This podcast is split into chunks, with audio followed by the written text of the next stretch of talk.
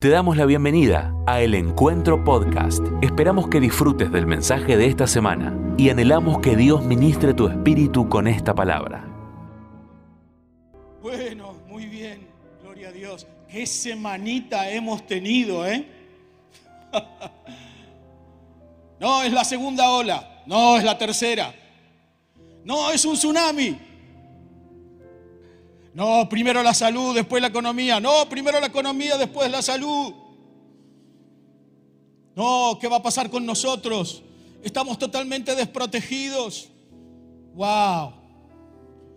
¡Cuánta maldición! Pero nosotros sabemos caminar esta noche. Tenemos la capacidad el entendimiento de saber caminar esta noche. Para la gloria de Dios y por el poder de su Espíritu Santo. Miren, veo que algunos están sin barbijo. Por favor, tengamos respeto por el otro, respetemos los protocolos. Forma parte de la obediencia también que Dios nos trae en este tiempo. Así que gracias por ponerte tu barbijo. ¿eh? Dios te bendiga. Pero esto es así. Así es la cosa. No tenemos futuro, bueno, etcétera, etcétera, etcétera, etcétera. ¿Para qué vamos a estar hablando? Fue un derrame de malas noticias lo que ha pasado, ni siquiera en la semana, casi en 48 o 72 horas. Un derrame de malas noticias, pero continúa siendo la promesa del Señor y nuestra fortaleza en que no le vamos a tener miedo a las malas noticias. No dice que no va a haber malas noticias, va a haber malas noticias, pero no le vamos a tener miedo a las malas noticias. Lo cierto y verdadero, amados, es que la palabra de Dios sigue diciendo, si vivimos, para el Señor vivimos. Y si morimos, para el Señor morimos. Sea que vivamos o que muramos, somos del Señor. Y yo digo, gloria a Dios. El mismo apóstol Pablo dice, por lo cual estoy seguro de que ni la muerte, ni la vida, ni los ángeles, ni los principados, ni las potestades, ni lo presente, ni lo porvenir, ni lo alto, ni lo profundo, ni ninguna otra cosa creada nos podrá separar del amor de Dios que ha sido mostrado en Cristo Jesús, Señor nuestro. Y yo digo, gloria a Dios, gloria a Dios. Tírame todas las malas noticias que tengas.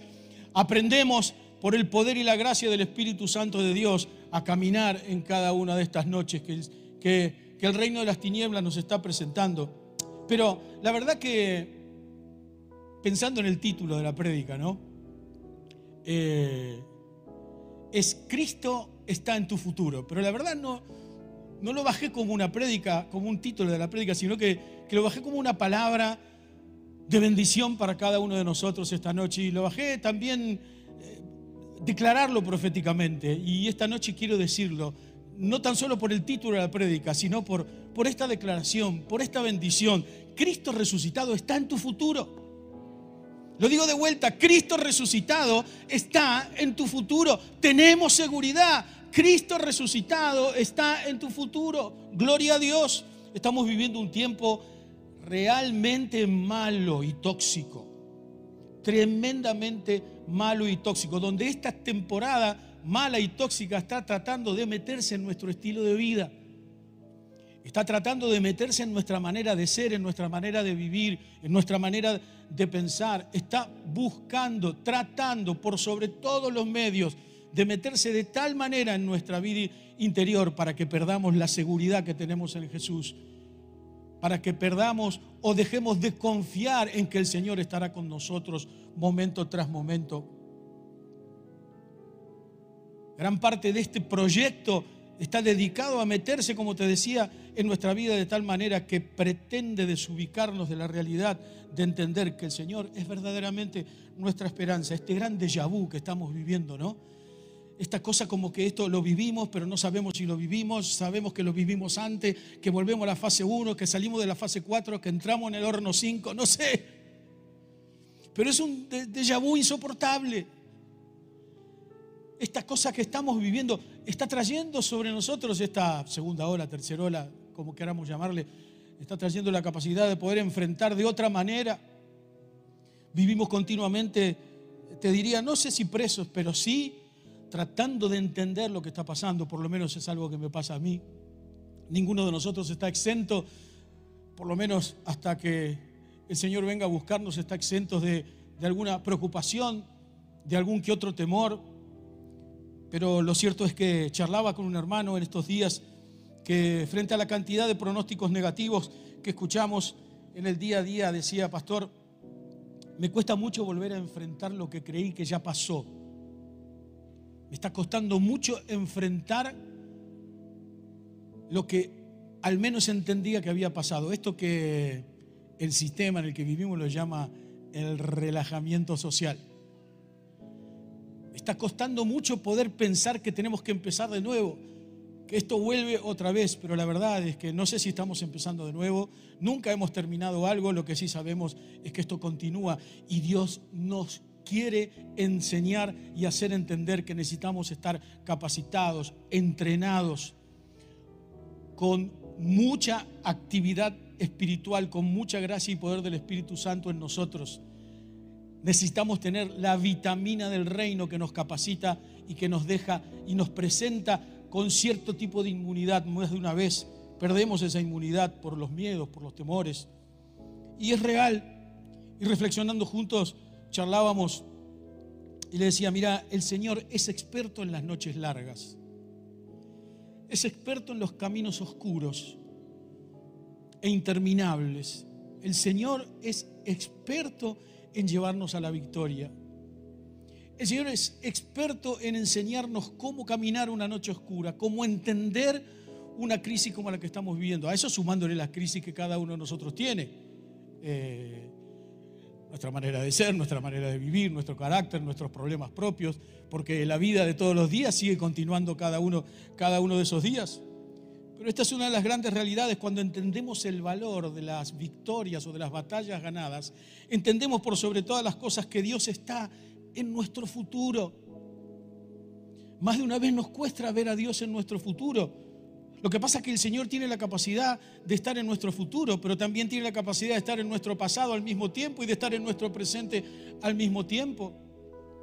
Pero vernos nosotros en el futuro, en medio de tanta sombra, en medio de tanta oscuridad, en medio de tanto diálogo maldito, nos cuesta mucho vernos en nuestro futuro. Eso es lo que todos nosotros conocemos con esta estrategia de, inseguridad, de, de qué va a pasar conmigo, qué pasará con nosotros frente a la escasez de la esperanza que socialmente tenemos, nosotros tenemos en nuestra gracia y en nuestra vida propia la posibilidad de entender cuál es el proyecto y el plan de Dios. O sea, la mano y el diseño del Señor siempre están trabajando en nuestro futuro, bendiciendo el presente y sanando nuestro pasado.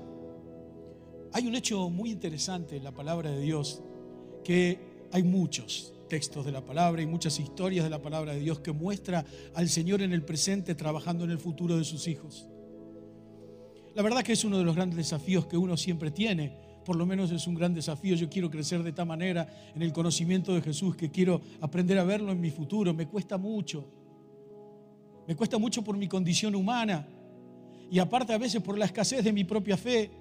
Por eso yo anhelo que mi fe crezca y busco conocer a Jesús cada día más para que mi fe crezca y se desarrolle en virtud de su presencia, de su bendición, de lo que Él es en mí y para mí. Pero más de una vez es muy difícil verlo a Jesús en nuestro futuro cuando el problema lo tenemos hoy, acá, ahora, cuando me pasa ahora, me pasó ahora. Cuando Dios interviene en tu vida, cuando Dios interviene en mi vida, el Señor está interviniendo no tan solo con el poder de su gracia, y su gloria, sino que está interviniendo, conociendo tu futuro. Porque tiene autoridad en tu pasado, porque conoce de dónde venís, porque conoce de dónde vengo, porque Él resuelve tu hoy, Él interviene en tu vida sabiendo cómo esto va a terminar y cómo vas a terminar. ¿Hay alguien que lo crea esta noche? ¿Alguien que puede decir a mí, Señor, yo, quiero, yo quiero verte en mi futuro? Y esta es una noche para poder ampliarnos, para poder abrir nuestra mente, para poder entenderlo. El Señor está en tu futuro, tu presente y tu pasado al mismo tiempo. Él puede sanar nuestras enfermedades porque por sus heridas nosotros fuimos curados. Lo que la palabra de Dios dice en el profeta está hablando de que aún, aún ese día en el que Él, a causa de sus heridas, fuimos nosotros sanados. Ese día el Señor estaba trabajando en nuestro futuro. Lo mismo estaba haciendo Jesús en la cruz del Calvario cuando la palabra de Dios lo describe. Dice, con los ojos puestos delante. mirando nuestro futuro, mirando nuestra resolución, mirando nuestra libertad, mirando nuestro perdón, mirando nuestra restauración, mirando toda nuestra gracia por la obra de su Espíritu Santo. Él fue a la cruz y soportó el oprobio. Gracias Señor. Él puede entender y sanar nuestras enfermedades. Él puede meterse también y entender todos nuestros traumas, aún todos nuestros dolores y tragedias. ¿Por qué? Porque Él es varón de dolores, experimentado en quebrantos. Él estuvo antes de tu dolor, pero también está después de tu dolor. Y también está en medio de tu dolor, porque cuando te duele, cuando te, eh, te hieren, Él está ahí presente. Y esa presencia de Dios es la que nosotros tenemos que entender. Más de una vez no nos damos cuenta que la presencia de Dios está en nosotros o con nosotros. Y más de una vez, al perder esa realidad por la presión o por la carga de todos nuestros problemas, no nos damos cuenta que Dios está trabajando en ese momento con nosotros, en nuestro pasado. Ahora vamos a hablar de eso un poquito pero en nuestro presente. Él aprovecha la intervención del presente para renovar tu visión de lo que Él tiene pensado y entendido en tu futuro. Necesitamos crecer en esto. Necesitamos darnos cuenta de la oportunidad que este tiempo está trayendo entre nosotros. No es casualidad, ni tampoco es un plan equivocado el hecho de que otra vez estemos en un estado pandémico peor al primero o al inicial es que cada vez esto se va cerrando más para que cada uno de nosotros entendamos, miren, de acá salimos con convicción espiritual, de acá salimos conociendo al Señor Jesús, de acá salimos entrenándonos para su venida, de acá salimos entendiendo que esto, esto está siendo el camino desarrollado para encontrarnos con Jesús instalando su reino en la tierra. Y yo digo amén, y yo digo gloria a Dios. Por eso necesito verlo al Señor en el futuro, verlo al Señor en mi futuro. Para ver al Señor en mi futuro, necesito entender que Él ya está y estuvo. Él conoce y puede tratar tus maltratos y tus abusos de otras personas que lo hayan hecho. Porque Él fue maltratado. Porque Él fue despreciado. Él estuvo antes de tu maltrato y Él estuvo después de tu maltrato. Y hoy el poder y la gracia del Espíritu Santo trabajando entre nosotros, haya sido abusado, abusada, maltratado, maltratado, lo único que sí nosotros sabemos y podemos decir, lo único que yo te puedo decir esta noche, mira, el Señor está trabajando en tu realidad. Déjate trabajar. Déjalo que Él haga su trabajo. Necesitamos arrepentirnos. Necesitamos pedirle perdón, entre otras cosas. Pero básicamente necesitamos entender esta realidad.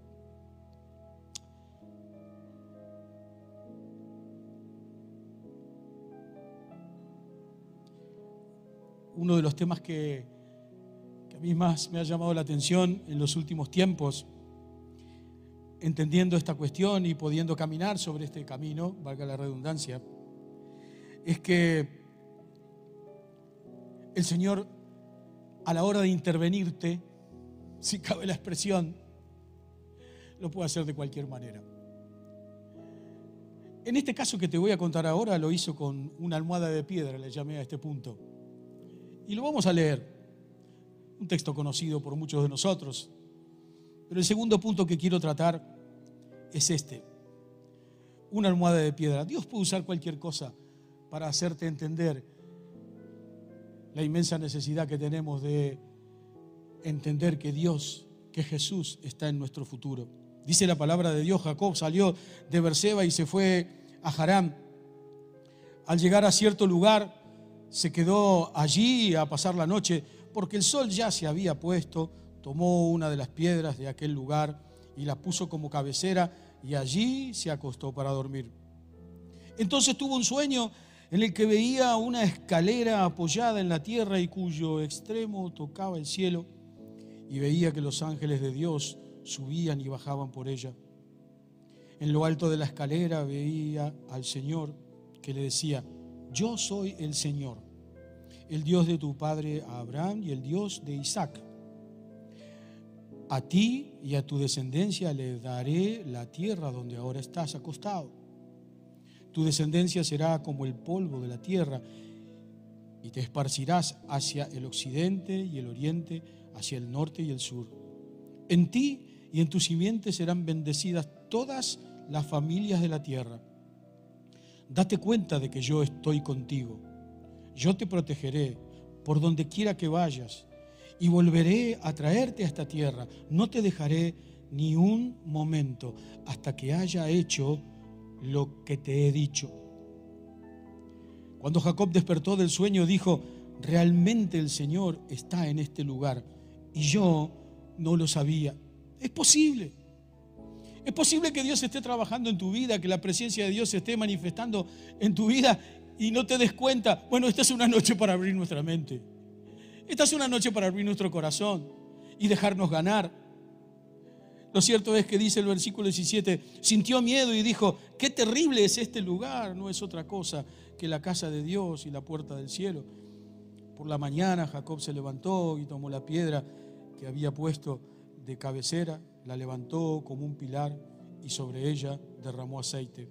A este lugar le puso por nombre Betel, aunque el primer nombre de esa ciudad era Luz, casa de Dios. Dios a través de un sueño a través de una almohada de piedra, interviene en la vida de Jacob.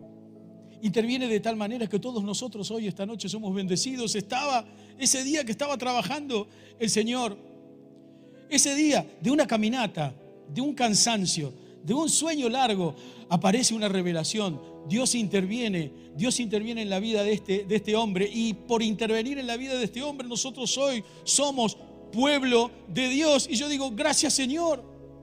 Muchas gracias Señor, porque vos viste en Él nuestro futuro. Él pudo ver esa realidad. Por eso dice la palabra de Dios, de que Él ve una escalera con ángeles que suben y bajan, no que bajan y suben, sino que, que están, están acaparando, están llevando a la presencia de Dios clamor, adoración, están llevando presencia, oración Dice que ese mismo subir lo hacen bajando. Eso que suben es lo que traen como provisión. Dice que esa escalera, esa escalera que se está viendo en el sueño, esa escalera es el Señor Jesús. Mucho más adelante en Juan 1.51, el Señor Jesús en su ministerio terrenal dice esto y aclara y, y le pone esencia a la realidad profética. La profecía se cumplió y dice la palabra de Dios y agregó el Señor Jesús, Juan 1.51, les digo la verdad, todos ustedes verán el cielo abierto y a los ángeles de Dios subiendo y bajando sobre el Hijo del Hombre, que quien es la escalera entre el cielo y la tierra. Ahora, ahora en lo que Jacob está viendo, lo que está revelando para nosotros y en nosotros, entendiendo que Dios estaba viviendo y trabajando en su futuro, ahí la gran revelación que estamos teniendo, que Dios está trayendo entre nosotros. Esa gran revelación es que ya no hay que pedir que los cielos se abran porque los cielos están abiertos, porque esa escalera está allí. Esa escalera es el Señor Jesús. Esos ángeles que suben y bajan son esos ángeles que vienen a buscar de nuestro clamor, de nuestra devoción, de nuestra intimidad. Suben al gran cielo, al cielo abierto y luego bajan en provisión. Gracias Señor. Hoy nosotros somos la casa de Dios. Esa escalera, esa escalera es el Señor Jesús. Ese día Jacob estaba disfrutando de lo que estaba viendo cientos de años después. Cientos de años después, proféticamente eso se cumplió. Y la gracia y el poder de Dios confirman en el Señor Jesús que Él es la escalera, que Él es esta escalera maravillosa que hace que los cielos se hayan abierto. Como te decía, no, ya no tenemos que pedir que los cielos se abran, los cielos están abiertos y esta gran provisión de Dios es en nosotros, con nosotros. Aprendamos a ver a Jesús en nuestro futuro. Así se ha manejado el poder, el mismo Señor, desde el Antiguo Testamento al Nuevo Testamento. Se ha manejado construyendo desde el presente un nuevo tiempo para cada uno de nosotros. ¿Quién sos? Adelante de lo que sos hoy. ¿Cómo te ves en las manos del Señor? ¿Sos una mujer provista, un hombre provisto? ¿Sos un hombre, sos un hombre que entiende el principio espiritual de buscar en el reino de los cielos la gracia y el poder de Dios? ¿Sos alguien que continuamente está orando, que está dedicando ¿O solamente somos participantes de un encuentro como el de esta noche? Mira, si esta noche somos participantes o sos participantes de un encuentro como el que hoy tenemos aquí, es una muy buena oportunidad para abrir tu mente y para abrir tu vida interior. Es una muy buena oportunidad para los que están conectados en casa y decir, yo yo quiero esa provisión de cielos abiertos. Yo quiero ese trabajo que el Señor ha hecho desde la historia, mirándome en el futuro, mirándome con ojos sagrados y transformando mi vida para que yo entienda que mi presente tiene sentido, porque el Señor ya estuvo en el final de toda esta pelea, de toda esta lucha. Un cansancio de una larga caminata trajo una de las revelaciones más grandes del pueblo de Dios, de la cual hoy, como te decía, todos nosotros gozamos. Ahora, ¿qué es lo que impide que podamos ver nuestro futuro en Cristo? Y el punto tres son culpas y cargas. Quisiera invertir unos minutos en esta cuestión. Una cosa es estar en un estado de guerra, vivir en un estado de guerra. Y otra cosa es formar parte del ejército y ser un soldado en ese ejército que está peleando la guerra. Yo puedo vivir, Argentina entra en guerra, y yo puedo vivir en un país que está en guerra, pero no formar parte del equipo guerrero. Uno de los temas que charlaba esta semana está relacionado con esto. Cuando se nos vienen diferentes situaciones o diferentes pruebas, nosotros necesitamos trabajar, necesitamos desarrollar el camino de saber quiénes somos y dónde estamos. Más de una vez, las culpas y las cargas nos quitan la visión de guerreros espirituales. La obra de Jesús en la cruz fue sacarnos de la esclavitud para convertirnos en guerreros espirituales. Nuestras culpas, nuestros pecados, nuestras cargas, nuestros errores y nuestros fracasos generan eh, debilidades en nosotros. O sea, nos, van comiendo por adentro nuestras fuertes, nuestras cuestiones que generan vida. Un hermano me decía esta semana, mire pastor, yo casi, casi ni me di cuenta, pero esta pandemia este tiempo en el vivir esta pandemia ha traído lo peor de mí. Yo me di cuenta que ha traído lo peor de mí. No tan solo en lo que tiene que ver con mi carácter, porque a ver cuánto de nuestro carácter ha salido en todo este tiempo, cuánto de nuestra manera de ser y de nuestra forma de vivir y de pensar ha salido en este tiempo, pero vos no eras así. ¿Qué te pasó? Y bueno, ¿qué querés? Estoy encerrado. ¿Cuánto? ¿Cuánto de eso? ¿Cuánto trabajo pastoral hubo durante todo el 2020 y cuánto habrá durante el 2021? Porque la pandemia pone en evidencia de qué estamos hechos, quiénes somos y qué hacemos en medio de las dificultades. Pero este hermano me decía, pero una cosa que me di cuenta es que trajo mis historias sin resolver del pasado. Y esas historias me llenan de culpa. Ustedes saben, Jesús siempre trató con culpables. Eh, el domingo pasado el pastor Jorge hablaba en este espíritu de reivindicar también a Pedro, ¿no? Pedro fue un culpable. Ahora voy a hablar un minuto de eso, pero, pero Jesús siempre trató con culpables. Nunca trató con, con inocentes, siempre él trató con culpables. Es más, bendijo a muchos inocentes, pero el trato de Jesús en su ministerio terrenal fue con culpables. El Señor estuvo con Pablo. El Señor trató con Pablo. Pablo era un asesino del pueblo de Dios. Pablo tenía un historial de narcotraficante, de mafioso, si fueran los días de hoy. Pero lo cierto es que el apóstol Pablo, hoy apóstol, apóstol, fue un hombre que mató a la iglesia. Él mató y, convivió con la carga de haber visto a Esteban morir, dice la palabra de Dios, que él asentía con la cabeza cuando los fariseos mataron al discípulo Esteban, al apóstol Esteban. Pablo, Pablo era un hombre que de sí mismo hablaba con orgullo porque era experto de expertos, era maestro de fariseos, era un hombre entrenado, era un hombre capacitado, era un hombre lleno de la gracia y del poder del sistema. Era un hombre poderoso. Casi te diría que podría tener el nivel del director del FMI, no sé, eh, una cosa por el estilo. Era alguien poderoso, de mucho acceso, pero además era un perseguidor de la, iglesia, era un perseguidor de los hijos de Dios. Pero el Señor Jesús, camino a Maús, trata con un culpable. El problema no son las culpas, el problema es hacernos cargos de las culpas. Lo hizo con la mujer de... Lo hizo con la, mujer, con la prostituta. Lo hizo con, ella cuando dijo, mirá, yo, ni yo te condeno. ¿Dónde están, mujer, los que te acusaban? La mujer que había cometido adulterio, allí en Juan 8:10. Y lo hizo con Pedro.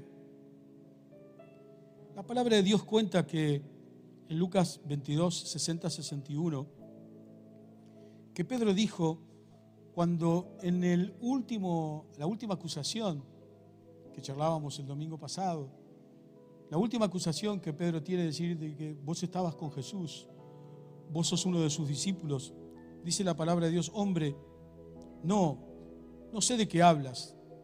Y dice la Biblia, en ese mismo momento, mientras Pedro aún estaba hablando, cantó un gallo.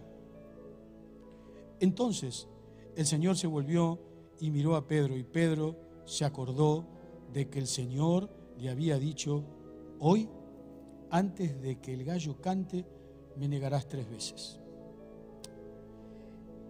Y quiero ir al punto cuatro, y quiero ir cerrando con esto. Y el punto cuatro es, a través de este texto de la palabra de Dios, Cristo en tu pasado. La verdad, una de las preguntas que siempre me dice es por qué Jesús utilizó un gallo para tratar la intervención de Pedro en medio de, su traición. ¿Cuál fue el motivo? ¿Por qué un gallo? Debe haber sido el gallo más famoso del mundo. Hoy si fuera un actor de Hollywood, ese gallo estaría siendo presente un actorazo. Pero es el gallo más conocido. Es un gallo que apareció en uno de los peores momentos de la vida de Pedro. Apareció en medio de la transición. Apareció en medio de una noche oscura, en medio de una intervención en la que solamente Jesús lo miró. Esa mirada debe haber sido terrible. La culpa de Pedro no tan solo fue terrible, sino que debe haber sido para él imperdonable. Yo me pongo en ese lugar, un hombre que había recibido todas las bendiciones y todas las honras de Dios desde la perspectiva de Jesús en su ministerio terrenal. Pedro había recibido la capacidad de decir, yo a vos te voy a dar las llaves del, cielo y de la tierra. Yo te voy a dar las llaves, todo lo que ates en, en la tierra será atado en el cielo. Vos tenés las llaves del reino. Jesús honró en vida al Señor, al Pedro. Pero la palabra de Dios cuenta que, que el Señor Jesús usa un gallo simplemente para hacerle recordar como dice la palabra de Dios. Ese día Pedro recordó lo que Jesús le había dicho. Cuando nosotros no entendemos el tratamiento que el Señor quiere hacer con nuestro pasado, no entendemos el valor de la gracia de Dios. Cuando administramos la culpa, por otro lado, sentirse culpable no está mal, está bien. Porque si yo entiendo la culpa y acepto la culpa, me estoy haciendo cargo y estoy abriendo mi mente, mi alma, mi vida interior a una restauración, a ser liberado, a ser perdonado. Hay gente que no acepta la culpa. Hay muchos cristianos que no aceptan la culpa y viven la vida caminándola totalmente desesperados. Aceptar la culpa es una condición humana que está bien. Yo necesito declararme culpable si soy culpable. Pedro hizo bien en sentir culpa. Pero Pedro a partir de ese día, a partir del canto de ese gallo, nunca más iba a olvidar de la traición. Y esto es una estrategia del reino de las tinieblas muy interesante. Por eso creo que Dios la usó, creo que el Señor Jesús la usó puntualmente en esto, precisamente para recordarle a Pedro el día en que el Señor restaura a Pedro. No tenemos tiempo para meternos en eso ahora, porque la verdad es que quiero ir a lo que verdaderamente el Señor tiene preparado para nosotros esta noche. Pero el asimilar esa culpa no tan solo abrió la mente, el corazón y el alma de la vida de Pedro a ser restaurado y a ser perdonado, sino que lo puso en evidencia, lo puso en la evidencia de que es posible salir de nuestro estado culposo, salir de nuestros errores, salir de nuestros fracasos. Miren, el diablo es estratega en traerte las culpas de tu pasado para condenarte, pero el Señor es extremadamente amoroso. Él te trae las culpas no para condenarte, sino para recordarte que te liberó de las culpas, que te liberará de las culpas y que siempre lo va a hacer. Gloria a Dios. El Señor hace continuamente y obviamente todo lo contrario. Por eso yo creo que esta noche lo que impide ver tu vida o tu desafío, lo que impide ver a Jesús en tu futuro, lo que impide ver a Cristo en tu futuro, está relacionado con muchas cargas que uno viene acumulando en la vida. Es muy probable, es muy probable que esta noche aquí haya gente con muchas cargas, con muchas culpas, con muchos líos, con muchas angustias, con muchas tristezas. Déjame decirte, mira, es importante que reconozcas, que te reconozcas culpable, que te reconozcas que fue un error, porque es de la única manera que el Señor va a liberarte de esta realidad. Entender que el Señor está en nuestro pasado es entender que Él sana nuestro presente una de las crisis más grandes que nosotros tenemos es precisamente tener en nuestra memoria el recuerdo de nuestros errores y de nuestros fracasos y no resolverlos en la presencia del Señor.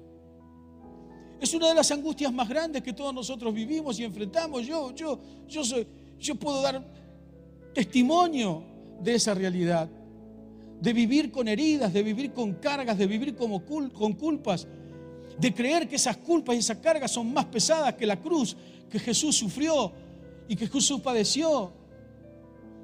Más de una vez, las culpas ejercen entre nosotros prejuicios que nos condicionan y que nos ponen en evidencia y que más de una vez esa evidencia nos corre de la vida de los demás, nos deja solos. Es más, un culpable que no acepta su culpabilidad no está aceptando sus errores y tampoco está aceptando su fracaso. Mucha gente quiere, quiere que el Señor intervenga en su vida, pero no lo pueden hacer. Viven continuamente escuchando el canto de gallos antiguos, de gallos viejos, que lo único que hacen es traer a recordar el pasado. Y esta es una noche maravillosa para eso. En medio de tanto dolor, en medio de tanta angustia, en medio de tanta oscuridad. Es una noche para, para aceptar, para aceptar y entender que estamos viviendo un tiempo que desafía nuestra vida interior, que desafía nuestro presente y que ese desafío en nuestra vida interior y presente tiene como motivo principal liberarnos, ponernos en evidencia. Necesitamos esta noche entender que la gracia y el amor de Dios tiene una garantía inmensa, no podemos despreciar. No podemos despreciar si Pedro no hubiese aceptado su culpa, si Pedro hubiese dicho, y bueno, ¿qué, ¿qué, va a hacer? Ya está, ya está. Como muchos de nosotros, ¿no? Muchos de nosotros decimos, y bueno, ¿qué querés que le haga, pastor? ¿Qué querés que le haga? Ya está, ya me mandé la macana, ya hice el lío, ya cometí el error, ya fue, ya está, ya fue. Me encantaría poder borrar el pasado, pero no puedo, ya está. Es cierto, es verdad, es imposible borrar el pasado. Los hechos históricos no se pueden borrar, pero si yo entrego la historia a los pies de Jesús, si yo entrego la historia sabiendo que Dios ya tiene resuelto mi futuro en mi presente confesado, entonces voy a ser liberado de mi pasado. Y yo digo, gloria a Dios. Y esto es uno de los grandes temas que esta noche están dando vueltas y estando entre nosotros. Yo entiendo, y yo entiendo claramente por la gracia y el poder del Espíritu de Dios, que hay muchos que hoy aquí están acumulando culpas, están cargando situaciones, errores y fracasos y continuamente escuchan ese, ese murmullo del pasado que dice, no, pero vos no podés, está limitado, está limitada. No, no, no, vos sos culpable, es imposible, es imposible. Esto no está preparado para vos, esto vos no lo podés hacer, esto no te conviene, lo que vos necesitas en este momento es otra cosa, ya está, ya está, ya pasó, ya pasó, ya pasó, ya está. Y eso no es verdad, eso no es cierto, eso no está en el plan de Dios, ni tampoco está en la capacidad que Dios quiere que nosotros tengamos para poder vivir una vida en libertad, para la gloria de Dios y para nuestra bendición. Las culpas y cargas, cualquiera de ellas, nos debilitan. Miren, hay culpas verdaderas y hay culpas falsas. Las culpas falsas son las que el diablo trae. Las culpas falsas son aquellas que vienen de lo que la palabra de Dios llama el diablo el acusador de los hermanos. El diablo usa culpas reales para acusarte, pero también usa mucho las culpas falsas para acusarnos, para generar entre nosotros, como te decía, prejuicios. Y en medio de esas culpas, en medio de esas cargas, uno está limitado. Pero hay muchas culpas que son falsas y esas culpas falsas son de propiedad del enemigo. Nosotros tenemos que aprender a estar en la presencia de Dios, a no perder la capacidad de ver la presencia de Dios, para aprender a diferenciar cuál es una culpa falsa y cuál es una culpa verdadera en medio de cada una de esas culpas, el peso grande que todos nosotros construimos tiene que ver precisamente por no entender que el Señor ya está trabajando en mi futuro. Si yo no entiendo eso, yo soy un desagradecido con la gracia de Dios. Si Pedro no hubiese sentido culpa, estuviese, hubiese despreciado la gracia de Dios. No hubiese valorado el amor de Dios y el sacrificio del Señor Jesús en la cruz del Calvario. Miren, esta es una noche, yo entiendo claramente que esta es una noche para sanar heridas culposas, aún de propios errores y fracasos. Es una noche para matar al gallo. Es una noche para no escucharlo más. Es una noche para decir, basta, me rindo, Señor, reconozco mi culpa. Miren, quienes, hay muchos cristianos que no, no reconocen su culpa, como te decía antes. Y se convierten en hombres o mujeres críticos, se enojan con el Señor, se enojan con la iglesia, critican a todo el mundo, adoran a los que, a los que, critican, a los que critican, seguidores de los críticos. Y no entienden que el tiempo que estamos viviendo es un tiempo de entender y de humillarte frente a la presencia de Dios. Lo cierto es que andan escuchando el canto de gallos confusos y enojados. Pero miren, yo sé que en este momento el Espíritu Santo está trayendo a tu mente culpas y viejas historias, errores, heridas, fracasos, frustraciones. No te preocupes. Tranquilízate, no sos vos el que lo está trayendo, es el Espíritu Santo de Dios. Pero ¿cómo me puede venir esto a la cabeza? ¿Pero qué está diciendo este pastor? Es que no soy ni yo, es el Espíritu Santo el que te lo está trayendo. No sos vos el que está trayendo ese recuerdo, esa historia, esa culpa. Es el Espíritu Santo que lo está poniendo en evidencia porque quiere intervenir hoy en tu presente para hacerte entender que tu futuro está asegurado, que tu futuro está seguro, que hay libertad, que esa libertad tiene sentido, que esa libertad tiene propósito, que esa libertad tiene proyecto y ese propósito y ese proyecto son un diseño eterno y ese diseño eterno no falla, aún con el peor de mis errores. Yo sé que eso está pasando hoy aquí, yo sé que está pasando, así que yo lo que quería pedirte en el nombre de Jesús, déjate llevar, déjate cubrir por la presencia de Dios. Deja que el Espíritu Santo trabaje. Esta es una noche para poder entregar a los pies de Jesús todas esas cuestiones, todas esas historias. Porque la culpabilidad que Dios está trayendo para que nosotros reconozcamos es, libre, es, para ser liberados. Es para liberarnos, no es para acusarnos. Es para que vos y yo la podamos juntos reconocer y decir, Señor, esta noche lo entrego, llévatelo. Es más, es muy probable que a lo mejor no, no sepas cómo hacerlo. Bueno, pedí ayuda, pero esta es una noche que necesitamos en el nombre de Jesús, que necesitas en el nombre de Jesús liberar tu futuro. Necesitamos ver a Cristo en tu futuro, en nuestro futuro. Necesitamos liberarnos de las culpas. Necesitamos glorificar a Dios. Necesitamos despojarnos, dice la palabra, del peso del pecado. Necesitamos reconocer que nos duele, que nos hirió, que estuvo mal. Necesitamos entenderlo, necesitamos reconocerlo. Pero también necesitamos saber que las culpas tienen fecha de vencimiento y esa fecha de vencimiento es la muerte y resurrección de Jesús en la cruz. Y yo digo gloria a Dios. Mira lo que dice Apocalipsis 12:10. Entonces oí una fuerte voz en el cielo que decía, aquí están ya la salvación y el poder y el reino de nuestro Dios y la autoridad de su Cristo ya ha sido expulsado el que de día y noche acusaba a nuestros hermanos delante de nuestro Dios. Amados, somos libres de toda culpa y de todo cargo. Necesitamos aceptarlo y entenderlo, porque el acusador de los hermanos ha sido y será expulsado. Y yo digo, gloria a Dios Gracias Señor, bendito sea tu nombre. Es una noche para entender el poder del Espíritu Santo de Dios quiere llevarse todos nuestros líos y todas nuestras cargas. ¿Será, será que es cierto? ¿Será que es cierto que vos estás dispuesto, estás dispuesta a reconocer no tan solo tus culpas, sino a reconocer la inmensa libertad que necesitas de parte de Dios y de su Espíritu Santo? Yo quería invitarte en el nombre de Jesús a que podamos reflexionar unos minutos más, cerrar tus ojos allí. Porque yo sé que el Espíritu Santo de Dios está trabajando esta noche entre nosotros. Yo sé, yo sé que hay libertad, yo sé que hay, hay cadenas que se van a romper esta noche entre nosotros. Hay viejas historias que se van a romper esta noche entre nosotros.